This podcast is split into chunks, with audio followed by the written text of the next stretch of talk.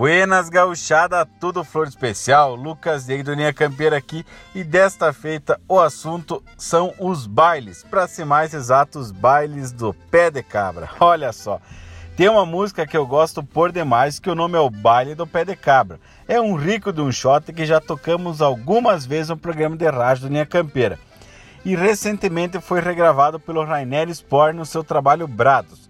Os versos são de autoria do Diego Miller e a melodia é do Felipe Corso. Esta música então ela conta a história de um baile que aconteceu em uma casa, mas o mais interessante é a história que se passa por trás de tudo isso. Esses bailes que aconteciam antigamente, também chamados de bailes do pé de cabra, aconteciam pelos interiores do nosso pago. E tem no livro Indumentária Gaúcha dos Bailes Antigos aos Tablados do autor e amigo Giovanni Primieri, que traz esse tema também e conta o seguinte: abre aspas.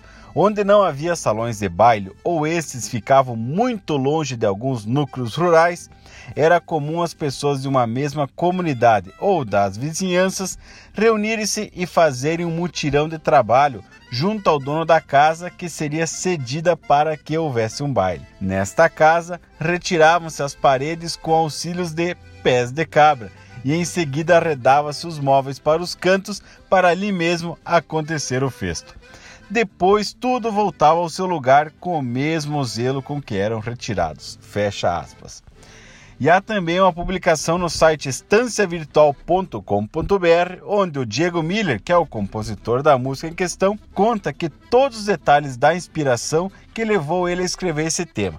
Então, segundo Diego Miller, esta música foi baseada em um caso contado pelo Paixão Cortes durante um curso em Antônio Prado no ano 2002. O Paixão Cortes então contou que ele tinha sido convidado para uma festa, que lá ele chamava essa festa de Xixo Bruto, e que ela havia sido organizada meio que de sopetão, através de um assalto ou surpresa. Mas não se apavorem que o termo assalto não tem nada a ver com roubo, sequestro e outras coisas. A palavra assalto tem o sentido de ser repentino, rápido, sem aviso, de surpresa, sopetão. E era assim que aconteciam alguns bailes, no, por meio de assalto ou surpresa, que quando é que os convidados chegavam sem avisar na casa de um determinado amigo ou parente com uma turma, e aí já chegavam acordando todo mundo com foguetório, cantoria, serenata e tudo que tinha direito. Geralmente esses bailes aconteciam nas datas festivas, aniversários, batizados ou até quem sabe um dia de Natal ou de Ano Novo os amigos já chegavam, apiavam para dentro e organizavam uma bailanta improvisada, à base do violão, cordiona e até o dia clarear. O Telmo de Lima Freitas tem uma música que se chama Surpresa, que fala exatamente disso. Então, tchê, às vezes chegava muita gente no rancho e não cabia todo mundo ali na sala. Aí era preciso desmontar as paredes com o auxílio de uma ferramenta muito comum e muito útil para isso, que é justamente o pé de cabra.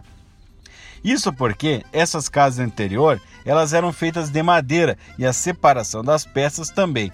Por isso, se sacava fácil os pregos, deixando um grande cômodo, um grande salãozão.